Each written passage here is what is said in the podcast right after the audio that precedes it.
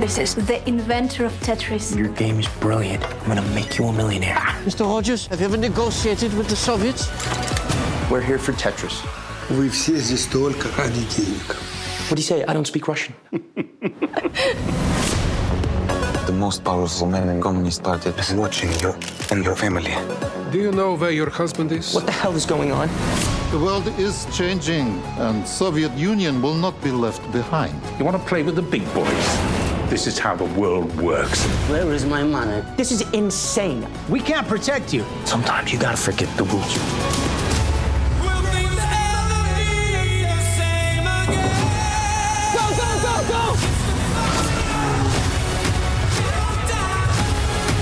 This is criminal. The Soviet Union is about to implode. They're lying. Everybody's lying. The cavalry is coming. We don't have time. I have a plan.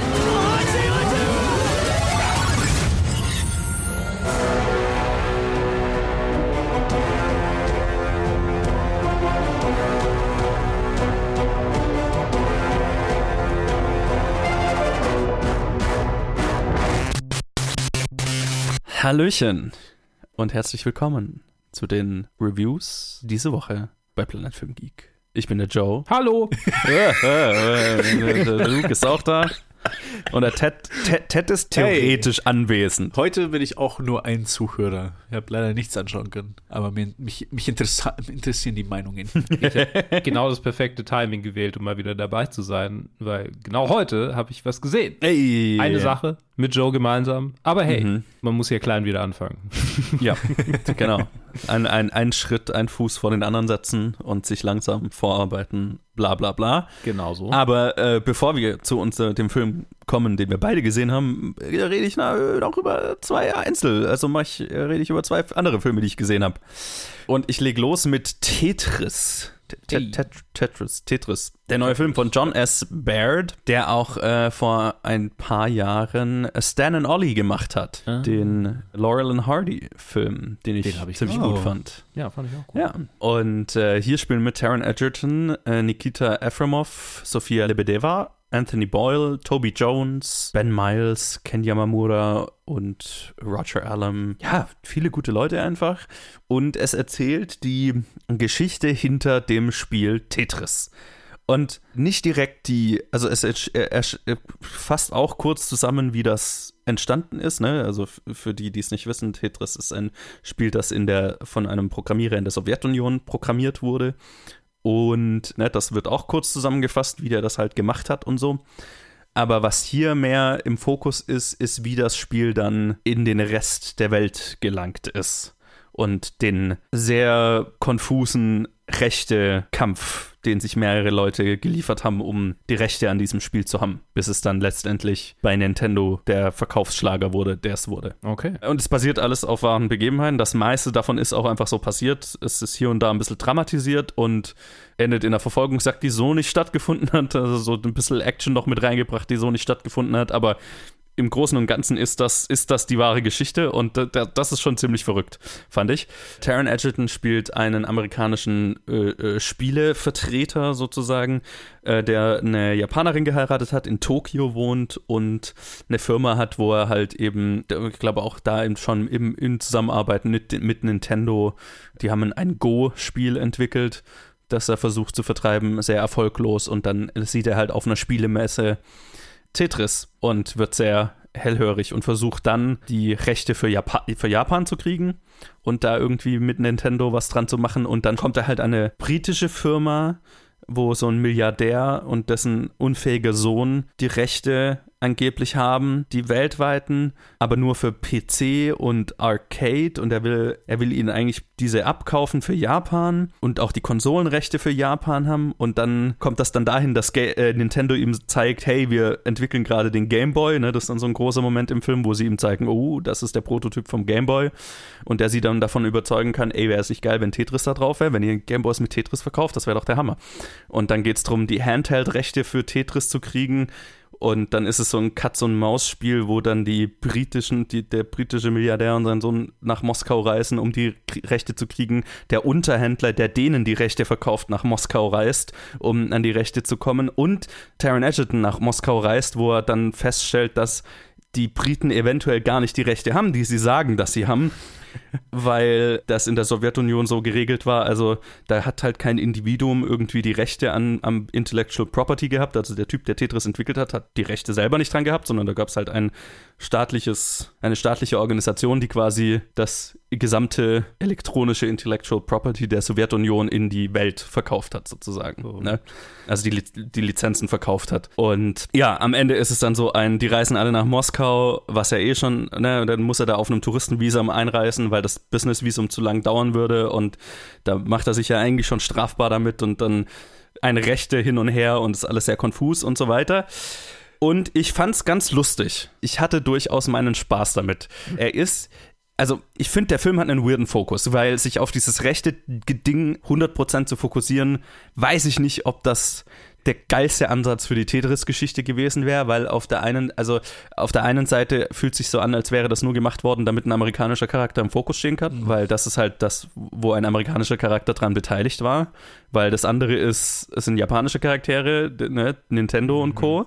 Und dann die paar Briten, die da halt noch rumhängen und natürlich der, die, die äh, russischen äh, Charaktere, also der Programmierer, der Tetris entwickelt hat und die Leute in diesem, in dieser Organisation, die die Rechte vertreiben dann und so weiter, ne, das sind alles russische Charaktere, also du hast eigentlich einen, einen amerikanischen Typen, der da so ein bisschen dran beteiligt war und auf den fokussieren wir uns halt und es fühlt sich wirklich so an, als, naja, okay, wir mussten uns halt auf den Ami konzentrieren, was ein amerikanischer Film.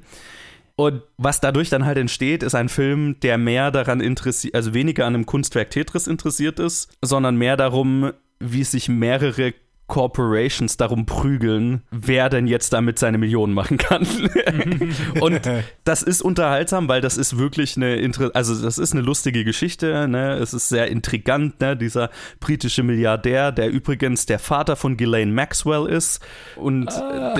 der auch, wo sich dann am äh, rausstellt, ne? Der, also der hunderte Millionen von seiner eigenen, von, von den Rentenzahlungen seiner eigenen Mitarbeiter embezzelt hat und dafür dann vor Gericht musste und dann irgendwie von seiner Yacht gestürzt ist und äh, einen Herzinfarkt, also ganz merk auf merkwürdige Art und Weise auch noch gestorben ist, wo dann Leute hinterher spekuliert haben, hat irgendwie der KGB den umgelegt oder so, weil es so absurd war und sein Sohn ist auch in Knast gelandet. Also eine abgefuckte Familie halt einfach, ne, gute Antagonisten und dann das Ganze hin und her mit, mit der russischen Seite und so, das ist schon alles interessant, ne, und vor allem das spielt dann in einem Russland oder in der Sowjetunion, die gerade dabei ist, auseinanderzubrechen und so. Auch weltpolitisch äh, mhm. mit den Ereignissen, mit denen das zusammenhängt, interessant. Aber persönlich hätte ich es interessanter gefunden, mich auf den Typ zu konzentrieren, der Tetris tatsächlich erf erfunden hat und dem seine Geschichte erzählen, weil es halt dann so angerissen wird, naja, als Typ, der halt in der Sowjetunion auch noch an, in einer Regierungsorganisation arbeitet, dass er halt einfach nicht die Rechte an seinem eigenen Kunstwerk hat, ne? dass er davon nicht mhm. profitieren wird, dass er äh, und dass er dann auch noch so ein bisschen unter Geheimdienstbeobachtung steht, weil halt der Westen so an seinem Produkt interessiert ist, ne? Und, und der dann später auch dann durch Taron Edgerton, also den Charakter, den Taron Edgerton spielt, dann in Wirklichkeit auch in die USA geholt wurde, ne, geflohen ist und da dann eine Gaming-Firma aufgemacht hat und so. Also eigentlich ein interessanter Charakter und wo ich mir gedacht hätte, das wäre eigentlich, das ist eigentlich, also wenn wir die Geschichte hinter Tetris erzählen, dann ja. ist das der Typ, über den wir einen Film machen sollten, weil so erzählen wir nicht die Geschichte hinter Tetris, sondern wir erzählen den Rechte-Krieg hinter, hinter Tetris. Und das ist durchaus, hat seine Momente, aber was der Film halt trotzdem nicht ganz schafft, finde ich, ist, dass jetzt, ist, ist jetzt irgendwo den Grund dafür zu finden, warum wir jetzt ausgerechnet diese Geschichte erzählen. Wenn wir doch immer wieder Charaktere anschneiden, wo ich mir denke, äh, lass, lass, lass da mal noch weiter, lass da mal weiter gucken. Mm. was ist dem seine Geschichte? Was ist dem seine Welt?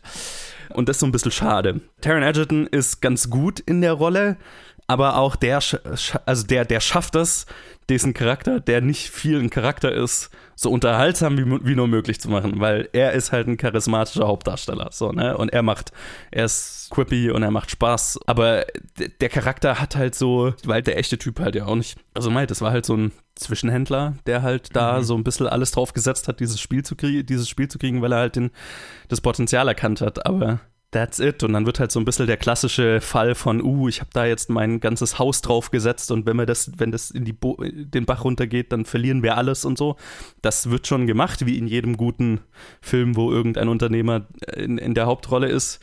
Und natürlich auch ganz klischeehaft äh, so, er verpasst dann natürlich die musikalische Vorführung, die Schulveranstaltung seiner Tochter, Mhm. weil er irgendwo in Russland hockt und seine Frau ist sauer auf ihn und seine Tochter ist enttäuscht von ihm. Also alles, alle Klischees von dem overworked Dad, die man so in so einem Film schon 50.000 Mal gesehen hat, werden hier an Land gezogen, um den Charakter halbwegs irgendwie interessant zu machen. Aber das gelingt dann halt auch nur so halb. Also er ist der uninteressanteste Typ in dem ganzen Film. Und dann versucht der Film halt noch durch ganz schön viel Style und Flair die Geschichte so unterhalt, die sehr dünne Geschichte so unterhaltsam wie möglich zu machen. Und das gelingt schon deutlich besser, weil da werden dann so 8-Bit-Grafiken für Übergänge benutzt. Da werden dann, da, da wird ein Soundtrack geballert, der Millionen gekostet haben muss und der einfach Killer ist, ne, den ich mir auch runtergeladen habe, inklusive so russischer Version von I Need a Hero und Ja. einem Tetris-Remix, Orchestral-Remix, Dubstep-Remix, was weiß ich alles. Also halt einfach Killer Soundtrack und wenn es dann in die Actionsequenzen geht und so weiter, dann, dann ballert der und dann macht das richtig Spaß und im Score wird immer so die Tetris-Melodie angeteased und du wartest drauf, oh, wann, wann dürfen wir die Tetris-Melodie episch hören und dann im Finale wird sie natürlich die um die Ohren gehauen und so. Und ey, vo- voller Unterhaltungswert. Manchmal haben sie es mit diesem 8-Bit Gedöns dann so ein bisschen übertrieben, wo ich dann das Gefühl hatte, oh, ihr, ihr vertraut, ihr, ihr habt so ein bisschen, ihr vertraut nicht drauf, dass der Film an sich funktioniert. Also dann so in der letzten Ver- Verfolgungsjagd, ne, wo, wo sie dann so eine Autoverfolgungsjagd durch Moskau machen, dann immer, wenn ein Auto irgendwas rammt, dann wird es kurz so ein 8-Bit-Auto und so ein 8-Bit-Sound ist zu hören und so. Und da habe ich mir dann immer mal gedacht, okay, ihr habt jetzt aufgehört, darauf zu vertrauen, dass der Film an sich funktioniert. Ihr versucht das jetzt irgendwie mit Grafiken und so weiter alles noch interessanter zu machen, als es eigentlich ist. Und so ist der Film alles in allem sehr dünn, definitiv einen weirden, verqueren Fokus, aber durch den Flair, den er hat, durchaus unterhaltsam. Und ich würde sagen, wenn ihr jetzt gehört habt, was ich drüber gesagt habe, könnt ihr euch so ein bisschen selber denken, ob ihr auf sowas, ob das was dann sein könnte, womit ihr vielleicht Spaß haben könntet oder ob ihr da einen Bogen drum macht. Der ist auf Apple TV Plus, also kann man einfach anschauen. Ich würde ihn jetzt nicht voll empfehlen, aber es ist jetzt, also ich habe es nicht bereut, ihn geschaut zu haben. Ich, ich hatte definitiv Spaß. Sehr leerer Spaß. aber ich hatte Spaß. Und was fast das Interessanteste an dem Film war halt dann hinterher zu gucken, fuck, ist das alles, stimmt das alles? Und zu lesen, holy fuck, 90% davon stimmt halt einfach, what the fuck. Und das, war ist cool. Sehr lustig, ja. Ja. Okay, gucke ich mir vielleicht an. Jetzt, wo ich gesehen habe, wer den britischen Milliardär spielt, und das ist einfach der, der Bösewicht aus Speed Racer. Ja, äh, wie heißt er denn? Den habe ich vorhin gar nicht Roger erwähnt. Allen. Doch, habe ich erwähnt, Roger Allen, genau, ja. Ja, es hört sich schon irgendwie spaßig an. ne? Ja, es, es, hat, es hat Unterhaltungswert. Mit all seinen Sternchen dahinter. Sternchen ja. dahinter. ja, ja, ja. Okay. Und damit spielen wir einen Trenner. Alles klar, Jungs? Was wollen wir machen? Erst was zum Kiffen, Mann. Klingt da noch einen Plan oder nicht? Braucht ihr was? Nicht einfach weiterlaufen. Fuck, eine miese Bombe ins Gesicht gegeben. Komplett geblutet, ja? Hast du mal in den Spiegel geguckt? Dein ganzes Gesicht ist zerfickt, ja? Der Klügere gibt nach. Das habe ich dir tausendmal gesagt. Ob ich irgendeine Wahl hätte, ja? Nicht der Klügere gibt nach. Der Klügere tritt nach. Wallah, du gibst genau 500 Euro. Morgen. Ganzes Haus ist versifft. Trauriger Blick, ja genau wie. 500 Euro. Von dir? Von uns. Kann da bitte einer Kreide holen? Ich mach das! Es müsst jetzt nicht alle. Okay, dann holt ihr jetzt zu dritt Kreide. Was mit den Computern aus der Schule? Wir brechen in die Schule ein und klauen die Dinger. Das wird so einfach. Wir kommen zu einem deutschen Film, was ja oft das Gegenteil von Unterhaltungswert ist. Und ob das hier der Fall ist, reden wir gleich drüber. Äh, Sonne und Beton ist ein, ein neuer deutscher, ein ausnahmsweise mal ein deutscher Film, den ich mir angeschaut habe, wo ich mir so gedacht habe, ja, ich meine, also mein Bias, ne, manchmal, ich schaue mir schon sehr wenig deutsche Filme an und ich bin Teil dieser Industrie. Manchmal komme ich mir schlecht vor. Naja, den habe ich mir jetzt gegeben. Das ist der äh, neue Film von David Wendt, der auch erst wieder da gemacht hat.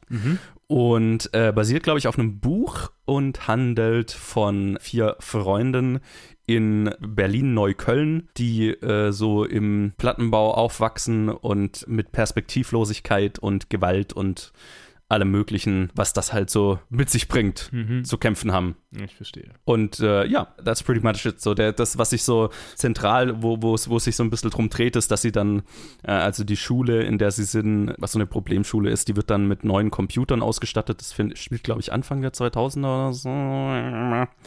Das ist jetzt nicht mehr im Kopf. Und die kriegen irgendwie neue Computer und dann beschließen die halt, yo, lass in die Schule einbrechen und ein paar Computer klauen, dann können wir irgendwie Geld damit machen. Und dann ja, die Dramen, die diese einzelnen Charaktere jeweils in ihrem Leben haben, clashen dann alle mit, diesem, mit dieser sehr dummen Idee, sagen wir es mal so. Ne? Es spielen mit äh, Levi Rico Arcos, Raphael Luis Klein-Hessling, Vincent Wiemer, Aaron Maldonado Morales, Nicole Johann Hanwar. Das sind alles deutsche Namen und ich tue mir schwer, sie auszusprechen. Roland Wolf, das doch mal, den kann ich aussprechen. So. Ja. das ist ein deutscher Name. ja, das ist ein deutscher Name. Ja, genau. Also, äh, und es sind tatsächlich, also äh, hier äh. gleich vorweg schon mal gesagt, die vier jugendlichen Hauptdarsteller sind sehr, sehr gut. Und das ist tatsächlich ja was Besonderes für einen deutschen Film, weil mit Kindercastings haben wir es hierzulande ja nicht so wirklich. Hm. Habe ich mir schon äh, öfters drüber beschwert und äh, die machen einen sehr, sehr guten Job. Generell ist der schauspielerisch ein Ausnahmefilm, was den deutschen Film so angeht. Und das ist wahrscheinlich mein, mein größtes Plus an ihm. Generell hat er mir auch ziemlich gut gefallen es ist so eine Art Film, mit denen ich mich oft so ein bisschen schwer tue, im Sinne von, dass, also, ne, wie auch ein Trainspotting oder ein Requiem for a Dream oder so, ne, das fällt in diese, okay, wir machen so ein bisschen Misery Porn und äh, ich, ich verstehe, das ist mhm. äh, äh, gut und wichtig und richtig und bin beeindruckt von dem, von der Inszenierung und von dem, von der schauspielerischen Leistung, aber huh, musste ich mir das geben? I don't know. Da fällt er definitiv so ein bisschen runter, also ob ich jetzt eine unterhaltsame Zeit hab, hatte, das, das das würde ich jetzt, glaube ich, nicht sagen, aber ich respektiere den Film sehr dafür, wie gut er das umsetzt, was er versucht umzusetzen.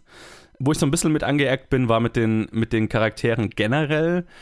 Und ich glaube, ich weiß, worauf der Film halt raus will. Also, das sind alles, also von den vier Hauptdarstellern haben wir vielleicht zwei, die so halb hier und da Redeeming Qualities haben, wo ich mir irgendwie gewünscht habe, dass sie es da rausschaffen. Also, jetzt abgesehen davon, dass das alles Kinder sind und dass sie das Ergebnis der Welt, in der sie aufwachsen sind, sozusagen. Ne? Aber sie sind schon auf eine Art und Weise geschrieben, die so hoffnungslos ist. Mhm.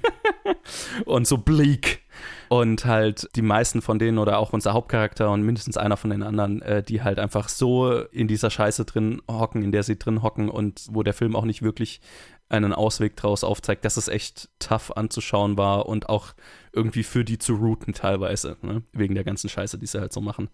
Und äh, das ist ein schmaler Grad, auf dem der Film sich da bewegt, wo er schnell zu weit gehen könnte, wo man dann zu abgeturnt ist von den Hauptcharakteren. Und ich finde, er, er schafft es ganz gut diesen Balanceakt zu halten. Und trotzdem ist es, glaube ich, so eine Art von Milieustudie, würde ich jetzt mal sagen, die es jemandem wie mir, der jetzt mit dem Milieu, in dem diese Charaktere sich bewegen, nicht viel zu tun hat oder also keinen Berührungspunkt hat im Prinzip, mir nicht gerade leicht gemacht hat, in die Welt dieser Charaktere einzu emotional einzutauchen und tiefer mit deren Lebenssituation mitzufühlen über das generelle, uh, das ist aber ganz schön schlimm, schlimm, wie die leben müssen, hinaus. Und deswegen hatte der Film, finde ich, immer so eine, also bei mir zumindest, äh, eine Distanz ausgelöst, die es schwer gemacht hat, so richtig reinzukommen, so richtig mehr über das oberflächliche Kack-Situation, in der sie sind, äh, mit den Charakteren mitzufühlen einfach. Ich tue mich schwer zu sagen, ob ich ihn empfehlen würde. Es ist ein beeindruckender Film in der deutschen Filmlandschaft, die wenig so qualitativ Gutes rausbringt. Also dahingehend, yo, klare Empfehlung von meiner Seite. Ist die Frage, ob man sich hinterher von einem Haus schmeißen will. so, ne? ah, das, ist, das ist zu viel gesagt, äh, aber okay. es ist kein, keine Love Riot. Okay. Aber ja, vielleicht, vielleicht stelle ich ihn auch ein bisschen zu bleak dar, als er, als er letztlich ist. Also er, er versucht schon so ein bisschen einen, dann mit einem Hoffnungsschimmer Schimmer rauszugehen, aber ich habe gesehen, er wurde immer mal mit Stand By Me verglichen, aber ich finde Stand By Me ist noch, und Stand By Me ist auch so ein bisschen, okay, das Misery, in der diese Kinder sich befinden, aber Stand By Me ist deutlich unterhaltsamer als der, fand ich. Und das will was heißen. Also, ja, es ein, es ist ein ziemlich guter Film. Und ich bin beeindruckt dafür, was er, was er schafft in der deutschen Filmlandschaft, die viel von dem, was dieser Film gut macht, gerade Kinderdarsteller und so weiter, mhm. meistens völlig verhunzt. Also dahingehend Hut ab. Empfehlung ist eine, schwer, eine schwierige Sache. Alright. Definitiv okay. kein Werbevideo für Berlin, sagen wir es mal so. Aber ich meine, also da müsste man ja auch lügen, wenn man also, werben wollte. Entschuldige mich bei allen unseren ZuhörerInnen aus Berlin. Ach, ich glaube, ich glaub, es gibt wenig Dinge außer Saarland-Bashing, die so populär in Deutschland sind wie Berlin-Bashing, oder? Für, für, äh, von allen Leuten, die nicht in Berlin wohnen. Und von allen, ja, ja, die genau. in Berlin wohnen, die ich kenne, ist das eher das Gegenteil. Aber Dann ist es eher so Bayern-München-Bashing. Ja, ja, genau. Halt es, ist eine, es ist eine gängige Rivalität zwischen, wir sind ja alle hier aus dem Süden, also. Ne? Ja, ich meine, halt, solange 19 20 der Deutschen auf der Seite sind, wohl zu sagen. Ey, ich habe jetzt, ne, ich habe ich hab eventuell Ende des Jahres ein Projekt, wo ich für eine Zeit nach Berlin ziehen muss. Also ich Oh. sollte vielleicht so ein bisschen vorsichtig sein, aber Ach, ja. ich meine, was sollen die Leute tun? Sagen, ah, du klingst wie der Typ in dem Podcast, der. Nein, nein, nein, ich meine äh, meine Vorurteile vielleicht ein bisschen züge. Ach so, meinst du? Damit ich nicht die ganze Fahrt nach Berlin mir denke, "Ugh." Oh. naja. nein, Berlin ist, hat auch seine guten Seiten. Eben. Ja, ja, da fährt die letzte U-Bahn nicht um zwei. Ja. Macht der letzte Laden nicht um Fucking 20 Uhr München, zu. Ja, genau. So, fucking Äh, München. Ja. Mann. Ja. Okay, so. Stuttgart ist auch nicht gerade schön, also. Nee, ich, ich, ich, bin ja auch offen äh, damit, dass ich kein Stuttgarter mehr bin und mich davon distanzieren möchte. Ja, genau, genau. oh, Deutschland. Wir hassen alles. So, äh, Sonne und Beton, der Titel sagt alles. Wenn das nach was klingt, wo, worauf ihr Bock habt, Dann wartet auf die nächsten Sommerferien. ja, genau. Haut rein. Das ist alles, was ich dazu zu sagen habe. Und damit machen wir einen Trenner. Du, du, du, du. Here's the thing we're a team of thieves. And when you do this, you're bound to make enemies. Sometimes those enemies come looking for revenge.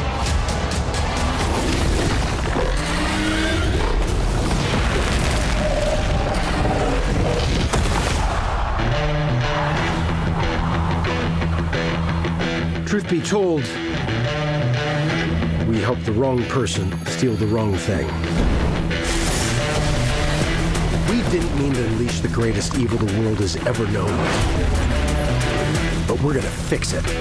So how do we pull that off? Uh, figure it out over a drink? Probably best. Dungeons and Dragons, Honor Among Thieves oder Ehre unter Dieben. Gu gute deutsche Übersetzung, danke dafür. Jawohl. Von John Francis Daly und Jonathan Goldstein, John und John, The Johns. Yep. Yep. Mit Chris Pine, Michelle Rodriguez, äh, Regent Page, ich weiß nie, wie man seinen David ausspricht. Französisch. Oh, Regent Page. Regent Page müsste es Jawohl. dann sein. Ähm, Sophia Lillis, Hugh Grant, Chloe Coleman, Daisy Head und viel mehr. Mhm. Ist ein Film, der in der im Universum von Dungeons and Dragons spielt. In Faerun heißt, glaube ich, der konnte, Sure. keine Ahnung, ich spiele Pathfinder und kein D&D, kann ich gleich schon mal sagen. Ich habe keine Ahnung von diesem Universum, außer dass die Stadt Neverwinter drin vorkommt. Es gibt Driss Duerden, aber der kommt nicht vor in diesem Film. Auch irgendwie, äh, was gibt's noch? Äh, äh, ich glaube, wir sind an der Sword Coast. Ich bin mir nicht sicher. Ja, also D&D-Fans werden mich steinigen. Äh, ich ich habe keine Ahnung von der Lore, aber ich habe Ahnung von Pen and Paper. Jawohl. Und darum geht's in diesem Film, aber halt so ein bisschen verdeckt, weil auf den ersten Blick ist es erstmal ein Standard-Action-Film. Chris Pine ist unser Protagonist, Edgen, aber die Namen von allen konnte ich mir nicht merken und wollte ich mir auch nicht merken und es war auch nicht so wichtig. Sie haben alle irgendwie NPC-Namen, also insofern sehr. Ich habe das Gefühl, die Namen wurden mit, mit einem ähm, Fantasy Name Generator erstellt. Das ist die, ungefähr diese Qualität. Genau, also äh, der Protagonist äh, Barde wurde seiner Frau beraubt, äh, hat seine Tochter gemeinsam mit der Barbarin Holga, gespielt von mit Michelle Rodriguez, aufgezogen, hat angefangen zu stehlen, Leute auszurauben, um die Lebensunterhalt zu ver- verdienen und ist dann mit der falschen Crowd zusammengekommen und äh, hat äh, versucht, das falsche Ding äh, zu stehlen, nämlich äh, ein Tablet of Resurrection, mit dem er seine Frau zurückbringen könnte. Und oh, es stellt sich recht bald heraus, äh, also er landet im Knast und der Film fängt quasi da an, dass er im Knast ist. Und äh, als er aus dem Knast ausbricht und auf den Planer dieses Coups trifft, stellt sich recht bald heraus, dass dieser eigentlich nur auf den eigenen Gewinn aus war. Und es formiert sich ein wieder und genau, dass der jetzt seine Tochter, also gespielt von Hugh Grant so, dieser dieser Mastermind des Plans, dieser Mastermind die Tochter auf seine Seite gezogen hat. Und so muss Chris Pines Charakter die Party wieder zusammenbringen, um seine Tochter zu befreien und das Gute und so weiter. Und außerdem Dinge stehlen. So. Mhm. Ich wollte nicht zu tief drauf eingehen, weil ich glaube, das ist der Punkt, wo wir Sto Spoiler betreten. Und ich bin es nicht mehr gewöhnt, über Filme zu sprechen, ohne sie zu spoilern, weil ich eigentlich nur noch Top 250 Directed By aufnehme. Und ich habe während, Ja. Ja. während dem Erzählen gemerkt, oh fuck, ich muss, muss mich zügeln. Wir haben den Film im Kino angeguckt, Joe. Wie fandest Jawohl. du denn?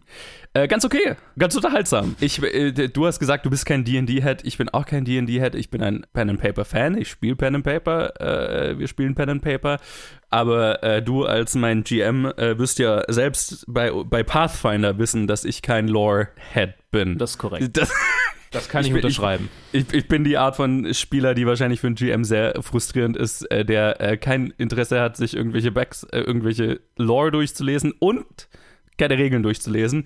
Ich bin immer mehr interessiert an dem, an dem Storytelling und den Roleplaying-Aspekt und so weiter.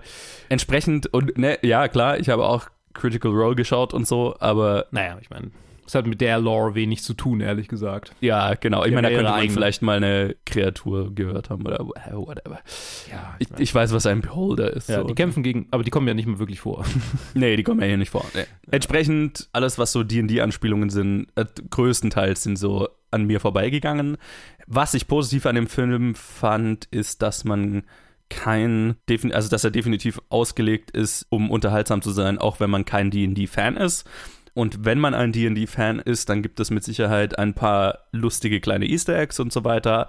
Aber es ist jetzt nicht auf Fanservice in dem Sinne ausgelegt, dass man den Film guckt, um die D&D-Anspielungen und Referenzen und so weiter äh, zu kennen. Das Gefühl hatte ich nicht. Und das fand ich ziemlich positiv. Mhm. Äh, Und ich glaube, das merkt man auch vor allem daran, dass er halt einfach storymäßig ein 0815 Standard Fantasy Heist-Plot ist, wie man ihn schon 500.000 Mal gesehen hat. Also man merkt dem Film förmlich an, dass hier versucht wird, D&D einfach der breitesten aller breiten Massen zugänglich zu machen und die, die Leute, auch alle, die nicht irgendwie Roleplaying zu bet äh, betreiben, hier dafür zu gewinnen. Was natürlich auch Sinn macht, weil wenn man einen Film nur für D&D-Fans machen würde, dann wäre das potenzielle Zielpublikum ziemlich klein und dann würde sich der finanzielle Aufwand von mehreren hundert Millionen nicht lohnen. So. That's true. Was diesen Film hier sehr gut trägt, ist, finde ich, der Cast. Der ist wirklich einfach exzellent gecastet. Äh, Chris Pine als Haupt... Ich liebe Chris Pine generell, habe ich doch schon wahrscheinlich bei jedem einzelnen Chris Pine-Film-Review gesagt. Er ist ein super charismatischer Hauptcharakter und ihn als Barden, der zwar unser Hauptcharakter ist und dem wir irgendwie, der, der, der vielleicht die größte emotionale Tiefe hat, aber der von allen in der Party der unwichtigste ist, das ist eigentlich eine, eine gute Konstellation, finde ich. Also es ist, und dass es halt auch immer wieder angebracht wird, so er, er kann halt einfach nichts. Er singt ein paar Mal im, im Film und das macht er ganz adäquat. Ne? Und er sagt, er ist der Planer und ja, er spielt mal hier und da einen Plan, aber ich fand den Witz sehr gelungen, dass er halt einfach nutzlos ist und das ist gut. Michelle Rodriguez ist fantastisch Mhm. als die Barbarin der Gruppe. Ich, sie ist definitiv mein Favorite Teil des Films ihr Charakter hat überraschend viel emotionale Tiefe und was an emotional in dem, Emotionalität in dem Film funktioniert hat, war viel von ihr lustigerweise für mich. Mhm. Gibt einen sehr coolen Teil ihrer Backstory, wo sie halt, wo sich rausstellt, dass sie geschieden ist und wir treffen im Film irgendwann ihren Ex und es ist nicht nur eine der geilsten Cameos überhaupt, sondern der Witz ist großartig, er funktioniert und sie ziehen ihn durch. Und es ist nicht nur als Witz witzig, Ja. sondern es funktioniert auf der emotionalen Ebene auch einfach. Ja. So dieses, ne, dies, äh, sie hat einfach nur ein Gespräch mit ihrem Ex und du merkst, was es, dass es ne, ihr wehtut und was ihre emotionale Verfassung damit ist, dass er jetzt eine neue hat und so weiter. Und aber es ist, es ist nicht nur als Witz gespielt und es ist auch nicht platt, sondern es ist emotional ehrlich. Und das fand ich überraschend, ja, emotional tiefgründig für den Film. Und Wobei, am, E- am Ende ist es dann, du kommst dann quasi zurück, so wird die Anspielung zurückgeholt und dann wird es halt als Joke gespielt. Das hat mich ein bisschen enttäuscht am Ende, muss ich sagen. Ich kann jetzt offensichtlich nicht was zu ihm sagen, äh, aber weißt du, am Ende gibt es so einen Moment von, ha, hm, ein anderer potenzieller Love Interest. Ah, ja, ja, ja, doch, Das doch, war doch. so, ja, äh, okay. äh. Ja, ja, ja, ja, ich, ich weiß, was du meinst. Ich weiß, was du meinst. Okay, aber ja, da, da, das ist als Joke gespielt und das ist so ein bisschen platt. Und ich würde generell sagen, insgesamt hat für mich vielleicht 60% des Humors funktioniert. Und das ist für so eine broader Comedy- Comedy-Action-Film, der so ein bisschen auf Marvel-Humor Niveau sich rumbewegt, ganz schön erfolgreich, fand ich. Mhm. Darunter fällt auch unter anderem Hugh Grant, den ich grandios fand in seiner Rolle, der einfach so viel Spaß hat. Einfach so ein over-the-top Villain zu spielen, aber halt nicht so ein Mustache Twirly, hier, ich bin böse, sondern einfach Ja. so ein so ein hinterlistiges Arschloch einfach. Ja. So, okay, ich bin, ich bin, ich habe einfach kein, kein Rückgrat und nichts und äh, mir macht es wahnsinnig viel Spaß, einen Charakter ohne jegliches Rückgrat zu spielen. Das ist, äh, das macht er sehr gut. Er, und er hat, also er ist sehr ansteckend mit dem, mit dem Spaß, den er an, an dieser Rolle hat. Sophia Lilith äh, und Justice Smith sind auch sehr gut in, in ihren Rollen. Sie sind ein bisschen mehr auf die Nebencharakterbasis Mhm. reduziert, aber beides Schauspieler, die ich sehr mag und die das sehr gut machen. Roger Jean Pinche, wenn er vorkommt, ist ein guter Witz. So, sein Charakter. Ein hervorragender Witz, würde ich sagen. Ja, äh, auch sehr gut umgesetzt. Das ist vielleicht das D&D-igste an diesem ganzen Film, wo ich lachen konnte, so wo ich mir gedacht habe, aha, okay, I get it. So, ja, und generell, was ich wirklich an diesem Film am allermeisten mochte, ist seine, äh, sein Fokus auf praktische Effekte. Das ist natürlich ein Visual Effects Geballer, dieser Film, aber immer wieder habe ich, hab ich mich ertappt, wo ich mir gedacht habe, holy shit, diese Kreatur ist praktisch. Ja, die, der Zwerg. Ja, oder auch, ne, Chris Pine ist mal von so einem Tentakelviech umschlungen, dass die Tentakeln sind offensichtlich praktisch. Oder am Anfang, wo sie im Knast sind, sind sie an so einer Anhörung und diese Kreaturen, auf die sie da treffen, sind alle praktisch. Ne? Der Vogel ist praktisch gemacht. Und Ja. es, es, es ist so gut. Also es ist wirklich, also es sind hochkarätig gut gemachte praktische Effekte. Also das war, fand ich richtig cool zu sehen, so den Fokus auf, auf, auf praktisches Filme machen, einfach bei einem Fantasy-Film. Das war wahrscheinlich mein, mein Favorite-Teil hieran. Und so ist es halt am Ende ein ganz netter, unterhaltsamer Fantasy-Heist-Film, in dem man geht für die gut gespielten, gut gecasteten Charaktere, den Humor, der meistens funktioniert und die einfach schönen praktischen Effekte. Und über die Story macht man sich idealerweise nicht zu viele Gedanken. Wie ging es denn dir? Ähm, als Game Master von mehreren Pathfinder-Kampagnen bin ich ein Lorehead, würde ich sagen. Golarion ist mir nicht fremd, äh, Faerun dafür umso mehr. Allerdings basiert Golarion auch irgendwie auf Faerun und Pathfinder ist ja aus D&D hervorgegangen. Deswegen äh, Mhm. würde ich sagen, kann ich zu, zu ziemlich allem, was Insider-Anspielungshumor in diesem Film drin ist, was sagen. Und es ist hervorragend. Also es ist wirklich, wenn man, wenn man so ein, so ein Pen-and-Paper-Head ist, dann ist alles, was da vorkommt, was irgendwie auch nur annähernd eine Anspielung drauf ist, so gut eingebaut, dass ich das Gefühl habe, okay, das ist jetzt so, wie man einen Film aus einer natürlich jetzt nicht storytechnisch super ausgeklügelten, sondern eher so 0815 Session macht, aber trotzdem einen Film aus einer langen Session macht. Ja, also ja. oder mehreren. Also das ist das das finde ich wirklich erfreulich und erstaunlich, dass hier tatsächlich Humor drin ist, von dem ich das Gefühl habe, okay, der ist geschrieben und gegreenlit von Leuten oder ja, gegreenlit, okay, vielleicht eine andere Frage, auf jeden Fall geschrieben und durchgeführt von Leuten, die schon viel Pen and Paper gespielt haben. Von die Namen von allen, also es gibt Swank und Wank zum Beispiel. Oder das, der Vogel Jonathan heißt. So, Ja. Ich meine, in einem meiner Runden gibt es einen NPC, der heißt Belt the Brain, weil in dem Moment ist mir halt dieser Name eingefallen. Das ist einfach Mhm. dieser Moment von, der heißt halt, oder wir, wir haben Mario und Luigi äh, als NPCs. Es gibt einfach so, wie heißt der Typ? Und du sitzt da als GM und Jar Jarnathan. und das ist einfach für mich jedes Mal einer dieser Momente war so, ah, ja, ja, dass sie mit, mit dem Spell Speak with Dead irgendwie einfach nur Blödsinn machen. Mhm. Dass sie, also wirklich, ich, ich, ich komme ins Schwärmen, wenn ich jetzt irgendwie anfange, das alles aufzuzählen. Never split the party führt dazu, dass alle quasi, also dass alle gefangen oder ausgenockt werden.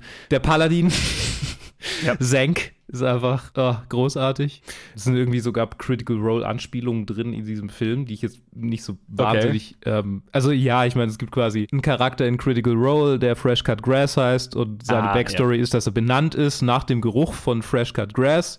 Und äh, Justice Smiths Charakter hat ja diesen einen Trick, wo er den Geruch von Fresh Cut Grass beschwört. Mhm. Also das ist zu offensichtlich, um nicht eine Anspielung darauf zu sein. Okay, okay. Und auch, dass es irgendwie mit dieser Solstice, also dass es an so einer Mondfinsternis stattfindet und dass sie alle rot tragen und das quasi gerade jetzt zu der Zeit, wo dieser Film rauskommt, einer der größten Critical Role Story Climaxes überhaupt. Das quasi, das- was halt, also der ist quasi jetzt passiert vor drei Wochen oder vor vier Wochen, was zu einer Mondfinsternis stattfindet, die in Rot passierte. Also Okay, schon aber dieser Film ist vor zwei Jahren geschrieben worden, ne? Ja, aber ich kann mir vorstellen, dass es durchaus, ich meine, wer weiß, wer weiß. Okay, Also, ja, aber, aber sure. Matt Why not? Mercer ist schon, schon, plant schon viel, glaube ich. Immer so halb gescriptet auch, was bei dem passiert. Naja, genau, wie man auch sei.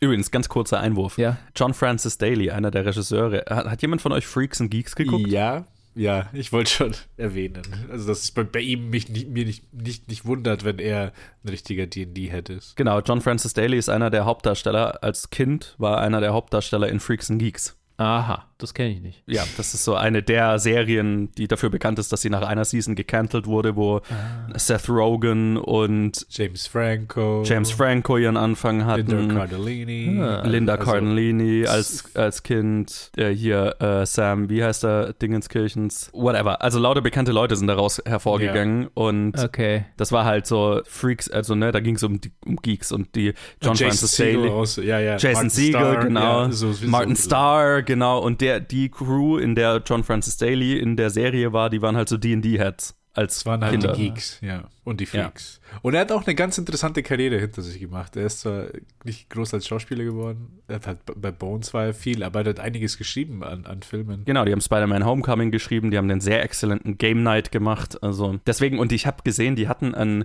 ein, sorry Luke für die lange Unterbrechung, ein Promotion-Video für den Dungeons and Dragons Film, haben sie quasi eine Freaks and Geeks Reunion gemacht Ja. aus den Charakteren, die sein Freundeskreis in der Serie waren.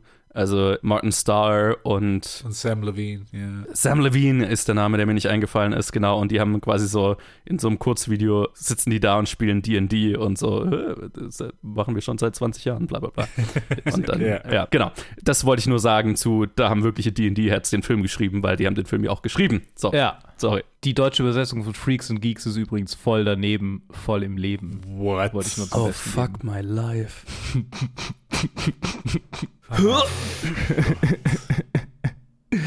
Äh, passenderweise meine Seg ich merke, dass meine Art zu lachen immer mehr der äh, von Seth Rogen anfängt zu ähneln. gerade sagen, ja. Fucking goofy. Äh, genau.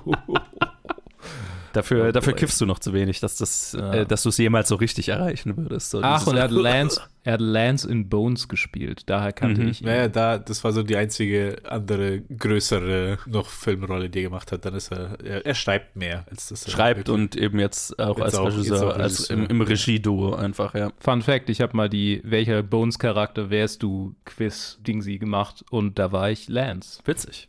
War, warst du so ein Boneshead? Hast du das alles geguckt damals? Nee, äh, nicht damals, sondern meine Freundin hatte eine Zeit, wo sie Bones geguckt hat. Okay. Also nochmal noch mal komplett durchgeguckt hat und da habe ich halt mitgeguckt und dann meinte sie, ich habe diesen Test, die- dieses Quiz gemacht, willst du es auch machen?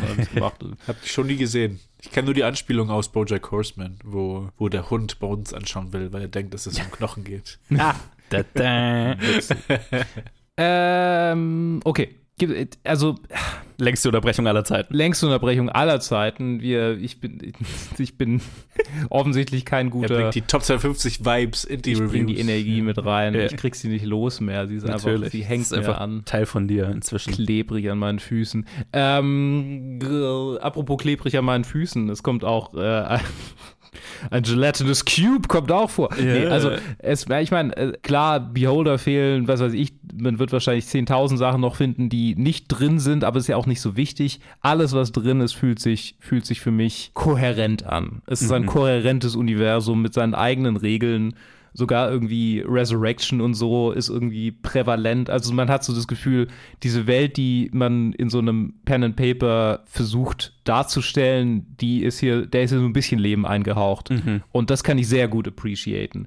Und ja, es ist ein sehr simpler Film, was die Story angeht, aber ich habe äh, jetzt auch nicht jede einzelne Session, die ich jemals GM'd habe, äh, hat sich dadurch ausgezeichnet, die Creme de la Creme des Story Storytellings gewesen zu sein. Klar. Auch das kann ich gut nachvollziehen. Und Ja. ich meine, irgendwie muss man es halt mit einem Big Budget durchkriegen und äh, lieber der Crowdpleaser, also den viele Leute mäßig positiv bewerten, als dann einen absoluten Genre-Nischenfilm, den nur die Geeks wirklich appreciaten können, der dann halt vielleicht finanziell nicht so dasteht. Also ich, ich glaube, es war absolut die richtige Entscheidung. Ja, ja, eben. Also, also und er, er, er kommt ja auch einfach gut an und er ist, glaube ich, finanziell ja. auch relativ, also hat 70.000 worldwide, äh 70 Millionen, 70.000, 70 Millionen worldwide eingenommen bisher bei 150 Millionen Budget. Ich glaube, solange der bei so 300 Millionen insgesamt irgendwann ankommt, ist, sind die ganz happy und dann gibt es eben die Chance, dass es mehr gibt und ich glaube, das könnte eben so ein Fall sein, wer weiß, vielleicht ist das äh, Fantasy-Epos, äh, was vielleicht ein Comeback feiern wird, jetzt wo die Superheldenfilme langsam am Sterben sind.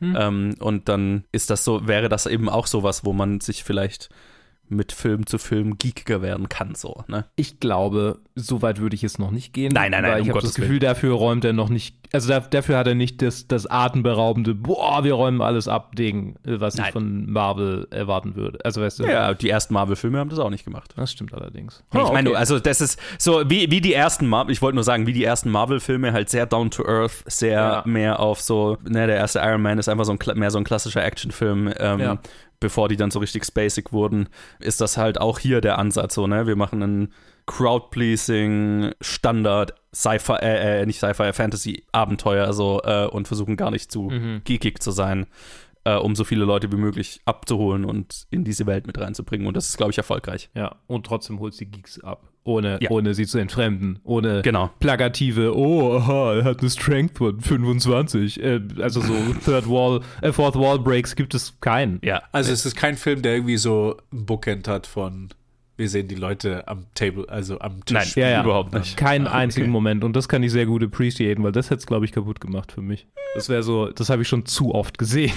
Ja, fair, fair, fair. fair. Ich hätte es halt erwartet bei dem, bei dem Titel. Also was ist, ich glaube, das Ding ist, das ist schon da, aber es ist halt gut genug verpackt, dass es quasi im, im Film noch funktioniert. Also es ist quasi eine Session, in der nie jemand den Charakter breakt, aber trotzdem lustiger Scheiß passiert für mich. Mhm. Also so fühlt sich's für mich an. Ich sag, ich, sag, ich sag mal so, wenn jetzt in einer Post-Credit-Scene an den Table, ne, so aller Lego-Movie, wir springen zurück und schauen die Leute an, die mit den Figuren spielen, die wir. Ja, okay, das hätte ich, aber nicht im Film. Also nicht im ja, Film, ja, okay. aber so als Post-Credit-Scene, das hätte ich sehen können und da wäre ich okay nicht gewesen. Wäre ich nicht böse gewesen, so. Nee, nee. Das, aber das ich finde es auch völlig okay, das nicht zu machen. Äh, was ich jetzt noch sagen wollte, tatsächlich, bevor ich unterbrochen wurde. ähm, äh, nee, vorhin, irgendwie bei der langen Unterbrechung kam mir das vorher noch und jetzt habe ich vergessen. Jetzt sage ich es noch. Chris Pines Barde, und das habe ich in, dir im, im, in der Unterhaltung hinterher schon gesagt, ist die beste Movie-Rendition, die ich mir vorstellen kann von der Mechanik, die ein Barde ausübt in diesem Spiel. Also ein Barde kann irgendwie nix so richtig, aber super viel und weiß irgendwie alles und also ist so ein Jack of all Trades. Und das ist super schwierig für Spieler immer irgendwie so sich vorzustellen, wie das aussieht in-game. Also so, er, er singt und dann gibt er ihnen Inspiration oder, oder in, in Pathfinder gibt halt Boni, bufft halt irgendwie so. Wie funktioniert das? Und das funktioniert halt einfach so, dass er im Hintergrund irgendeinen Scheiß macht, der komplett sinnlos wirkt, aber das funktioniert einfach dabei hilft. Keine Ahnung, also in jeder Situation. Es gibt diese wunderschöne Situation zwischen ihm und der Barbarin, ähm, was glaube ich auch so nach, nach dem Treffen mit ihrem Ex, wo er quasi Inspiration für, also wo er was singt. Ja, sie singt stimmt, dann mit ihm stimmt, und, und ist dann quasi einfach so uplifted von seinem, von seinem Lied. Und das ist quasi so, ja, so funktioniert dieser Charakter. Ja. Das ist super. Das hat mir so viel Spaß gemacht. Und wir haben in unserer, in einer unserer Runden ähm, eine Barbarin und einen Barden und die beiden haben genau diese Dynamik. Und das ist so lustig. Also es okay. ist wirklich exakt, es ist mehrere Situationen, wo ich mich zu meiner Freundin rübergedreht habe und gesagt habe, das ist, das ist wie die beiden. Und sie, ja, das ist genau wie bei den beiden. das ist so witzig. uh, ist schon lustig, wie einfach so archetypische, ich meine, es sind alles archetypische Charaktere und archetypische Klassen, so die, die Standardklassen irgendwie eigentlich. Das ja. Einzige, was fehlt, ist so ein klassischer Fighter, so, aber ich meine, der ist halt super langweilig. Michelle Rodriguez's Charakter ist also. Das ist ein Barbarian. Also, die ist der Tank der Gruppe so ein bisschen. Ja, ist ein Barbarian. So, ja. Das ist kein Fighter, sie ist ein Barbarian mechanisch. Okay, ich, I, das ist I keine, das ist the difference is. Du, du Philistine. ja. Du spielst eigentlich einen Barbarian, aber es ist irgendwie ein Ranger geworden. Also, aber naja. das, nein, es ist ein Ranger, der mehr ein Barbarian als Barbarian gespielt wird. Und das ist der Spaß daran. Ja, das ist, ähm, natürlich kann man das so machen. I refuse to be put in a box. Ja, until I kill you. Äh, ja. Fair. Aber until I put you in a literal box. nee, aber jetzt, äh, genau, abgesehen von, von diesen Mechaniken, so diese archetypischen Charaktere funktionieren in dieser sehr archetypischen Story so schön. Ja. ja ist einfach, ist einfach ein schöner Film. Ich mochte ihn sehr. Er wird nicht in meiner Top 10 des Jahres landen, weil Nein. da wird vieles anderes landen. Hoffentlich. Ich kann es sehr gut appreciaten. Es ist für den, für den Lore-Head in mir so ein leichter Tickel. Ein, ah ja, okay. Ich muss noch mal kurz gucken, welcher Charakter das war. Ah ja, das ist ganz nett. Und kein Deep Dive Ja. im Sinne von, oh, fucking hell, jetzt muss ich äh, Bücher lesen und sonst was. Und dann ist einfach, ah ja, cooler Film, witziger Film. Ich, ich, ich habe gerade rausgefunden, woher ich Daisy Head, die diese böse Magierin gespielt hat. Äh, Sandman. In Sandman Ja, ich habe den ganzen Film über gedacht, fuck, woher kenne ich dieses Gesicht? Und aus Sandman ist sie tatsächlich. Ja. mhm. Ah, das hat mich seit einer Woche umgetrieben. so. Äh, ich habe lange überlegt, woher kenne ich Justice Smith, weil der irgendwie so prävalent in meinem Kopf ist. Ja. Justice Smith, das ist Detective Pikachu-Typ. ja, ganz genau. Ja. Detective Pikachu. Ja. Okay, Okay, äh, gut. So viel zu Dungeons and Dragons, würde ich sagen. Oder? Ja, also eine, eine lauwarme Empfehlung. Also eine, doch, eine Empfehlung. Er ist unterhaltsam. Von mir eine vollumfängliche Empfehlung mit der Einschränkung, wenn ihr überhaupt kein, keine Affinität zu Fantasy oder so habt, dann I guess it's not for you. Trenner? Trenner. Goodbye to you, my trusted friend. A new day is dawning. New ideas, new rules, new management. We've known each other since we were nine or ten. Who is this? The Marquis de Gramont. Challenge him to single combat. Win or lose, it's a way out. I don't sit at the table. Your family does. Please pray for me.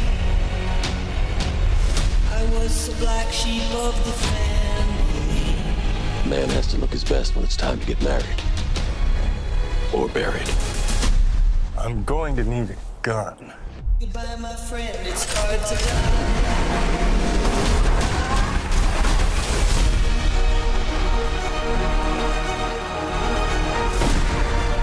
If you win, the table will honor its word. You will have your freedom.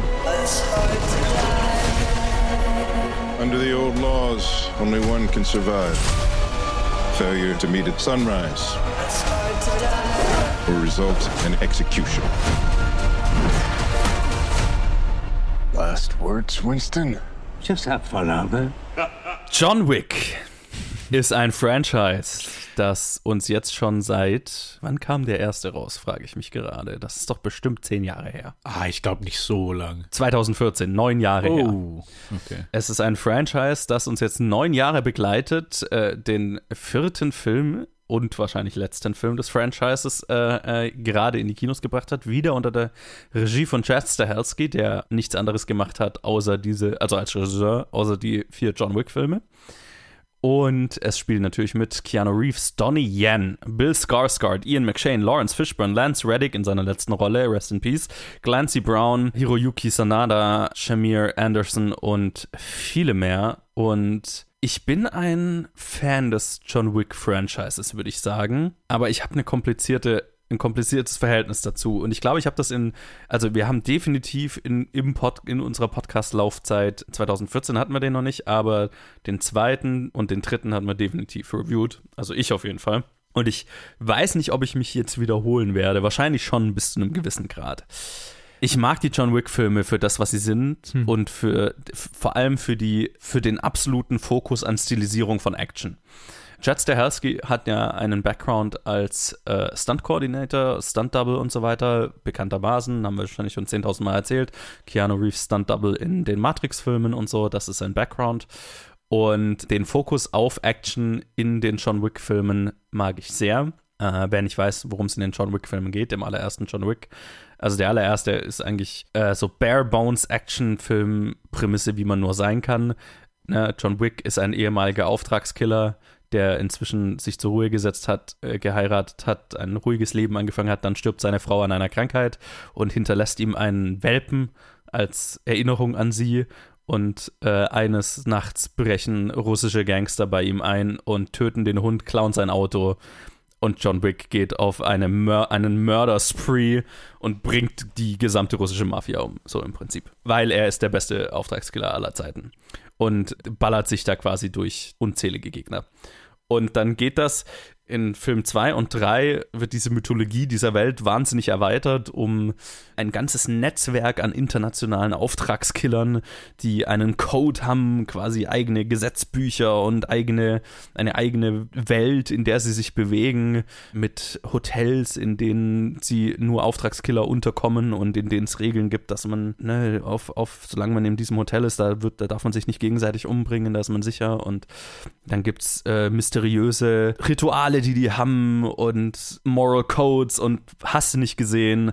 Und im zweiten Film endet, der zweite Film endet damit, dass äh, John Wick quasi die gesamte Auftragskiller-Welt auf sich angesetzt, also äh, angepisst hat und der High Table, was so die internationale Regierungsorganisation der Auftragskiller-Welt ist, ein Bounty auf ihn ansetzt und äh, im dritten Film ballert er sich quasi durch 50.000 Auftragsmörder und in diesem Film, im vierten Teil, geht das weiter und wird zu Ende gebracht. Yo. Ja, ja ich liebe die Simplizität der John Wick-Filme.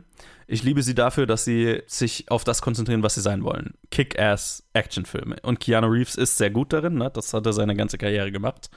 Und Chad Stahelski als Regisseur ist am allermeisten daran interessiert, die Action so stylized und so over the top wie möglich zu inszenieren. Und das ist geil ab dem dritten, also der dritte Teil hatte schon ein ganz zentrales Problem, das ich auch mit dem vierten habe. Er ist fucking viel zu lang.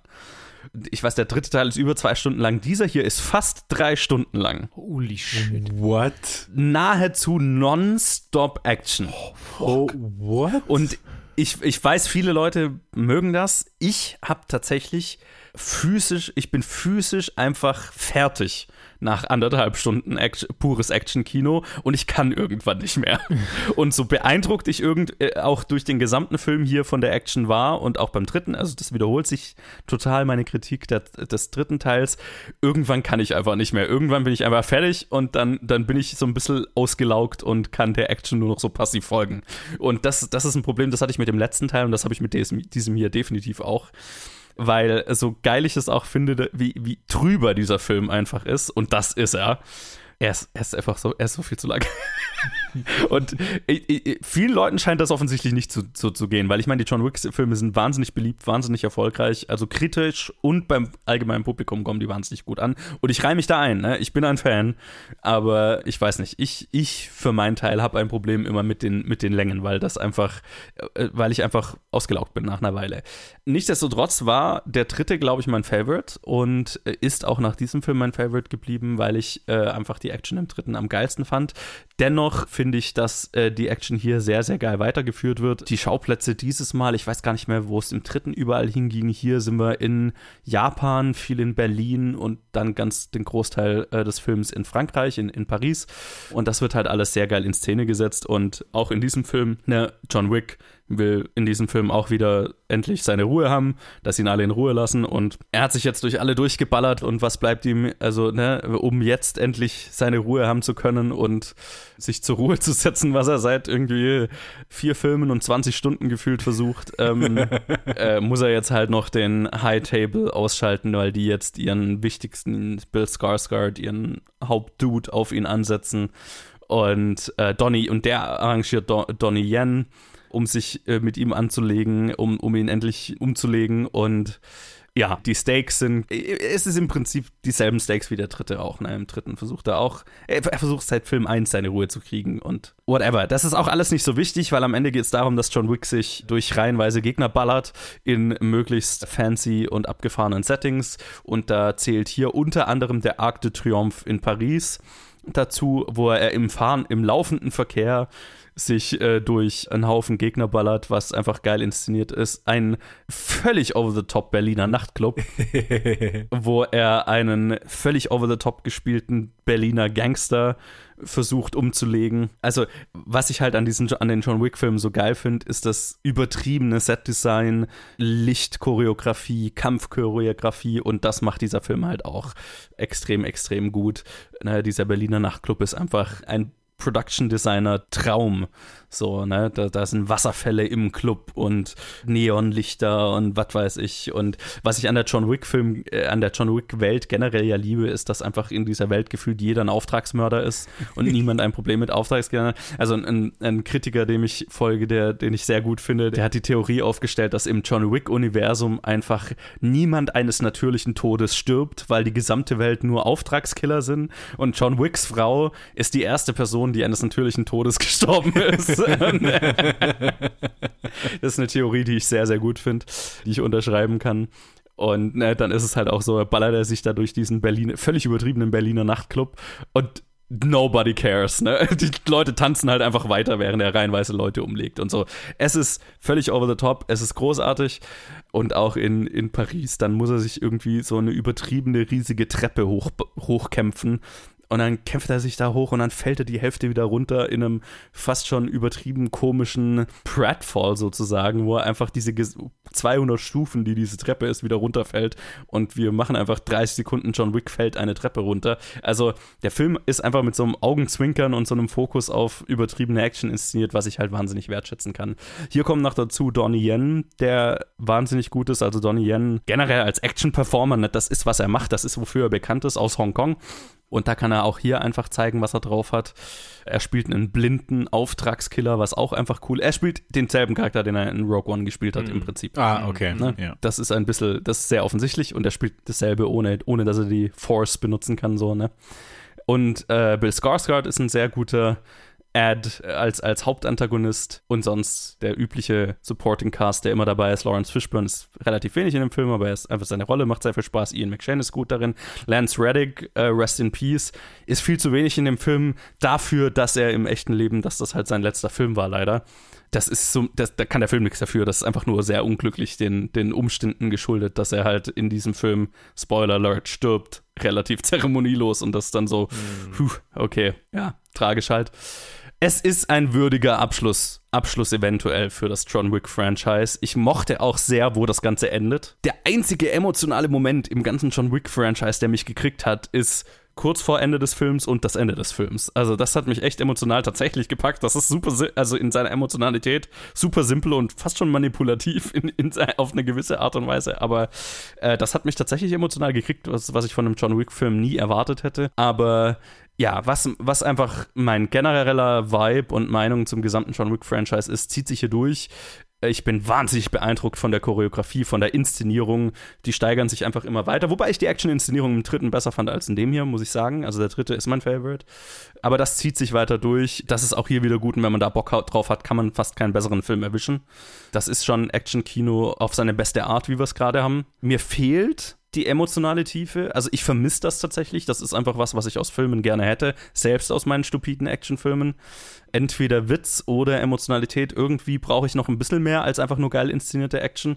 Deswegen ähm, sind die John Wick-Filme jetzt für mich nie Mad Max Fury Road Level, so, ne? Mhm. was es für viele sind. Das vermisse ich und die Länge ist halt einfach Folter. Aber Mai, offensichtlich bin ich da einer der wenigen, die, die dieses Problem damit haben. Deswegen absolute Empfehlung, wenn man Fan dieser Reihe ist dann kriegt man hier absolut, man kriegt genau dasselbe Qualitätslevel, das man bei den anderen auch schon gekriegt hat, weiterhin geboten. Und es ist ein guter Abschluss, sollte das das Ende sein. Also, naja, ich weiß, ein Spin-off ist, also eine Spin-off-Serie und ein Spin-off-Film ist in Arbeit, auf die habe ich Bock. Aber für John Wick selber, für den Charakter, ist das wahrscheinlich der Abschluss.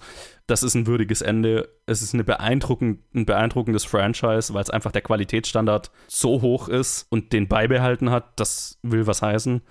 Ja, und dafür kann ich den Film absolut empfehlen. Sehr nice. schön. Ich werde ihn mir auf jeden Fall noch angucken. Ich habe ihn einfach nur nicht rechtzeitig gesehen. Ja. ja. Habt ihr die anderen John Wick-Filme gesehen? Ja. ja. total, Mann. Ich bin okay. ein ziemlicher Fan von der Franchise. Ja. Ah, okay. Das waren doch für mich noch alle in der Zeit, wo ich im Kino gearbeitet habe. Das heißt, da habe ich, mich, hab ich mir noch alle im Kino eingezogen. Ja, dritten habe ich für, auch für Lau, gesehen. aber jetzt im vierten noch nicht. Ich habe auch gerade geschaut, jetzt mit der Frage, ob das, ob das der Abschluss oder ob das nicht der Abschluss ist, bin, bin ich beim Regisseur auf die IMDb-Page gegangen bei Chance Stahelski. Und er hat ein Dutzend Projekte, die er jetzt ins Rollen bringt oder schon in yep. Development ist. Und unter, darunter halt auch Highlander und anderes Zeug. Ja, ja, ja. Also der, der macht jetzt nach, nach diesen vier Filmen wird er irgendwie für alles, was irgendwie Action zu tun hat, wird er Ja, ja, angefragt, ja. habe ich das Gefühl. Wie er auch sein, sein Kumpane, mit dem er den ersten gemacht hat, der ja dann Atomic Blonde und Deadpool 2 Mhm. und Ja. äh, was Name entfällt mir gerade, aber ja, der ja auch, also die sind ja beide einfach im Action. Kino zu Hause und sehr erfolgreich. Ja, und wer weiß, also ich meine, äh, ich sehe immer mal, ein John Wick 5 ist irgendwo, schwirrt auf einem DBB rum und so weiter, aber Naja. ohne zu spoilern, wie das endet, ich kann es mir nicht so wirklich vorstellen. Mhm. Hm. Naja, ja, mal ich gucken. bin- aber ich freue mich auf den. Also, ich war sehr überrascht, als du die Länge genannt hast, aber Oh, das ist schon es ist ein Problem. Aber es, ich finde es wirklich ein Problem. Es ist einfach ein, ein Film dieser Art, Leute, 90 Minuten. Das ist, das ist die Ideallänge eines Over-the-Top-Action-Films. Zwei Stunden max. Aber der hier ist halt voll indulgent. Die ganze Franchise ist indulgent halt auch mit dem Worldbuilding. Weil auch Ja. alle drauf abfahren. Also alle haben es halt geliebt, je mehr man Ja. herausgefunden hat. von der Filmemacher-Sicht kann ich es ihnen ja nicht mal übel nehmen, weil sie halt einfach, selbst wenn es nur irgendwie John Wick hockt mit Donnie Yen in der Kirche und die machen, führen eine einsilbige Unterhaltung darüber, dass sie sich jetzt dann bald umbringen müssen und so, ne? Selbst das ist dann gefühlt 20 Minuten lang. Also ist es nicht, aber also, ne, das das wird in exorbitant, das wird indulgent auserzählt, weil sie sich's leisten können, ne? Weil sie einfach so den Freifahrtschein haben, weil die Filme so erfolgreich sind, ne? Und sie lehnen sich da total rein in dieses, hey, wir können einfach machen, was wir wollen. Und von Filmemacher-Sicht, Hut ab dafür, geil für euch, unterschreibe ich 100 Prozent. Von der Zuschauersicht habe ich nur das Problem, dass ich es einfach, da- dass ich einfach Ermüdungserscheinungen habe nach einer Weile. Ja. Und, und also von der Inszenierung her, also es kommt, finde ich, in dem Film nichts an den Knife Fight aus John Wick 3, wenn ihr euch an den erinnert dran. Oh ja. Das ist meine, das ist mein Favorite Setpiece aus allen John Wick Filmen. Aber hier gibt es einen One-Shot, der im Prinzip Vogelperspektive ist, wie John Wick sich durch ein ganzes Haus ballert. Und es ist nur wie so Top-Down Wie Videospielperspektive so Hotline erzählt. Miami. Oh, Ja, nice. Hammer schon wieder. Es ist vom- halt wirklich so ein Videogame-Movie halt einfach. Total, es total, Halt ja. Zu, einfach nur das Konzept von Shooter-Spielen halt in, im Film umsetzt und nicht halt ein spezielles versucht umzusetzen. Der, der einzige Film, der jemals den Bodycount eines tatsächlichen Shooter-Spiels adäquat abbildet. ja. ja, das ist John Wick Chapter 4. Okay. Würde ich sagen. Und, und damit die Reviews für diese Woche. Ey. Ey. Falls ihr irgendwas davon gesehen habt, was wir diese Woche reviewed haben, schreibt uns eure Meinung auf Facebook, Twitter, Instagram, planetfilmgeek at gmail.com. Und ansonsten danke fürs Zuhören und wir hören uns wieder in zwei Wochen für die nächsten Reviews. Bis dahin. Tschö.